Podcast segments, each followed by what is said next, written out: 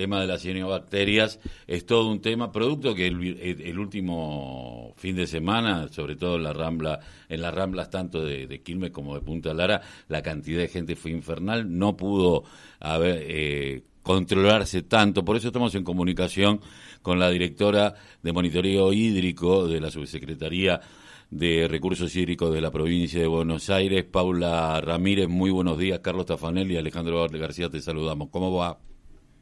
Muy buenos días, Carlos. Eh, muy, buenos días para toda la audiencia. Eh, gracias por este espacio. Bueno, eh, evidentemente estamos viviendo un fenómeno que no es nuevo, pero que es producto de la sequía y la falta de agua. Y, pero, ¿qué es lo que genera las cianobacterias y cuál es el, el tema cómo lo están llevando adelante en el tema del control con el tema habitación de aquellos que se meten al agua y qué cosas podrían generarnos. Bien, eh, en, como para hacer un poquito de, precisión, está muy bien lo que usted plantea de que las xenobacterias, se, esta proliferación o, este, o esta floración eh, tiene que ver la sequía, tiene que ver las altas temperaturas, pero bueno, también tiene que ver nuestra actividad humana, que eso es importante señalarlo, sí, por todo lo que estamos impactando a los distintos ecosistemas acuáticos con con los efluentes cloacales sin tratar correctamente, con la actividad agropecuaria, como para que no lo dejemos solamente, o, sea, si se agrava por el tema de, la sequía, por el tema del cambio climático, pero también como sociedad tenemos un poquito de responsabilidad, digamos, dentro de, estas floraciones. Ahora bien, como la, la pregunta que usted me hace, de qué nos pasa a nosotros como seres humanos si entramos en contacto con estas floraciones, lo que nos indica la Organización Mundial de la Salud es que puede generarnos daños en tres de tres tipos,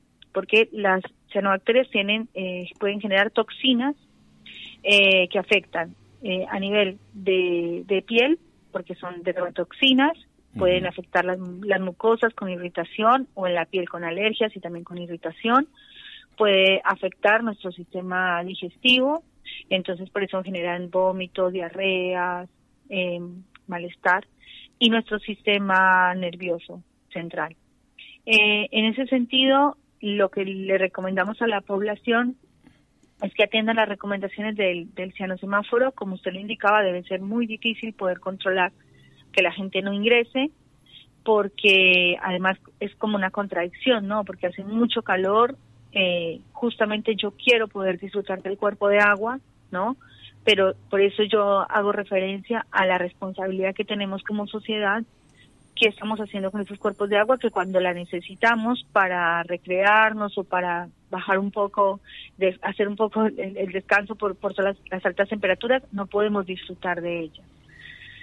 Usted me pregunta, bueno, ¿qué podemos hacer? Nosotros desde el Estado emitimos una alerta, los municipios en trabajo articulado con nosotros emiten también las alertas, en Quilmes han colocado la bandera sanitaria, han colocado la cartelería, en Verazategui también, en fin, pero bueno, ya es una decisión final de, la persona, del ciudadano, del vecino, de la vecina, que, que lamentablemente, bueno, toma la decisión de ingresar a pesar de las, de las advertencias que hacen. Paula, eh, Alejandro García, ¿qué tal? Muy buenos días. Hola Alejandro. Una consulta, y en el caso de que, como decíamos, estos días con tanto calor, algunas personas igualmente, a pesar de las advertencias, ingresan al río, si tienen contacto con estas cianobacterias, ¿cuál sería el protocolo a seguir en el caso de sentir algún tipo de malestar? Bueno, lo que nosotros recomendamos es que se bañen con abundante agua, ¿sí? Y que sería mm, muy importante que vayan a un centro de salud e informen que fueron en contacto con el agua tal día, tal hora, porque ahí entonces el médico va a poder referenciar y ver si ese día había o en ese momento qué color de la alerta está, si había cianobacterias, porque eso nos está pasando eh, que, que no se asocian estos malestares o estos síntomas con las cianobacterias. Entonces, en la estadística, digamos, eh, que tienen en estos centros de atención médica, no lo asocian a que estuvo en contacto con el agua por presentar estos síntomas. Así que eso, eso también sería, digamos, de utilidad para poder decir, bueno, esto, estos casos los tenemos confirmados. En caso tal de que la persona eh, esté con esta sintomatología, que inmediatamente vaya a un centro de, atención médica para que quede en observación y se le pueda indicar qué, qué paso seguir. Ya eso, digamos, lo, lo decide eh, el médico, ¿no? De acuerdo a los antecedentes de la persona, porque eso es muy también de, de, de cada persona, de cómo reacciona frente a una posible intoxicación por cianobacterias. De acuerdo a la información que ustedes tienen, eh, ¿se sabe hasta cuándo puede llegar a estar esta presencia eh, en las aguas del río de la Plata? Nosotros hacemos un monitoreo satelital, eso lo hace directamente la autoridad del agua, tiene una plataforma disponible. Lo que nosotros estamos viendo desde el satélite es que esa gran masa de cianobacterias que vino y se y estuvo durante toda esta semana ha empezado a disminuir. Lamentablemente no ha disminuido lo suficiente como para poder bajar eh, el color de la alerta con precisión no le podemos decir hasta cuándo van a poder estar, porque al ser estos organismos vivos que tienen como su propia dinámica, se ven influenciados por el viento, este, tiene que ver si llueve o no llueve, las mareas, o sea, hay como toda una serie de factores, por lo tanto, no todavía no le podemos decir hasta cuándo van a estar, por eso hay que estar muy atentos a las indicaciones. Sí estamos con monitoreo permanente, satelitalmente y los municipios, nosotros por eso reitero, es fundamental porque los ojos nuestros son los ojos del municipio que nos están mandando los reportes periódicos sobre el estado del cuerpo de agua. Esto también tiene que ver con la bajante que está teniendo el Río de la Plata, que no va a venir las no haber altas mareas o subestados o algo que pueda hacer recambio de agua, se mantienen en la costa. Exacto, que todo tiene que ver, o sea, es una combinación de muchos factores eh, nosotros tenemos la bajante del río Paraná hace tres años, que ya, ya venimos con esa bajante.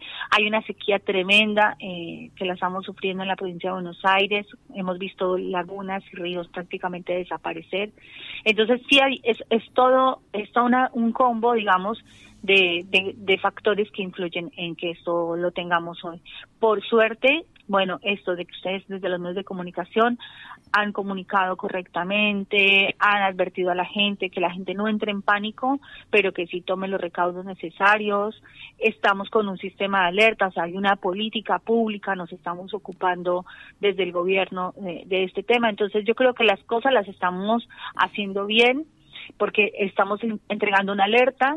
Eso es así, como lo que necesitamos ahora es que la gente sea advertida Después podremos tener espacio para reflexionar, bueno, ¿por qué está ocurriendo esto? ¿Qué estamos haciendo con nuestros cuerpos de agua? Que eso es algo que también nos queda pendiente como, como sociedad, ¿no? No, seguramente, y sobre todo aquellos que tienen mayor responsabilidad, que son los que las empresas, las industrias y todo aquel que no cumpla con las normas eh, establecidas, eh, porque bueno, a veces uno dice la gente, sí, pero normalmente los grupos concentrados económicos que muy poco le dan bolilla este tipo de cosas eh, hacen lo que lo que sucede.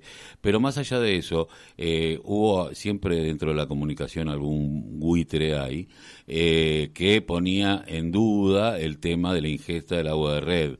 Yo quería un poco sacar ese fantasma.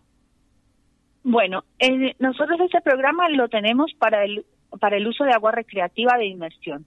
Sí, el agua de red es una responsabilidad de las empresas que prestan este servicio ¿sí? Esas empresas tienen protocolos especializados que justamente están monitoreando eh, el sistema de las cianobacterias por las tomas de agua y los protocolos que ellos tienen son de otro tipo, utilizan otro tipo de tecnología justamente para garantizar la seguridad de, del agua de red. O sea que... Eso es lo que nos informan las empresas. Eh, no hay que tener miedo de seguir bebiendo agua de red eh, que no, no tiene nada que ver que hoy por hoy AISA o las empresas de que estén en la provincia de Buenos Aires y den eh, el, líquido elemento están trabajando eh, eh, con un protocolo un poco más pormenorizado. Claro, sí, las empresas tienen la responsabilidad, ellas tienen sus propios laboratorios, ellas tienen un monitoreo exhaustivo, diario, entonces es, este programa que nosotros estamos dando es para las aguas recreativas, pero las empresas que dan el suministro de agua tienen otro tipo de, protocolos que nos tienen que garantizar justamente, nosotros las, las vigilamos a estas empresas, que tienen que garantizar que el agua sea eh, apta para el consumo, digamos.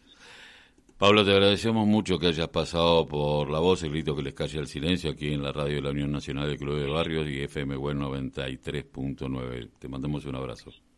No, muchas gracias a ustedes. Yo les repito, la dirección de nuestra página es www.gba.gov.ar barra cianobacterias. Ahí van a encontrar el mapa del cianosemáforo actualizado para que por favor chequen de qué color está el alerta para saber que si pueden o no pueden ingresar al agua y qué recomendaciones. Y las recomendaciones también están ahí en esa página disponible eh, para la población. Gracias a ustedes de nuevo por el espacio para llevarle esta información a la población. Gracias. Había, estamos conversando con la directora de Monitoreo Hídrico de la Subsecretaría de Recursos Hídricos de la provincia de Buenos Aires, Paula Ramírez, que creo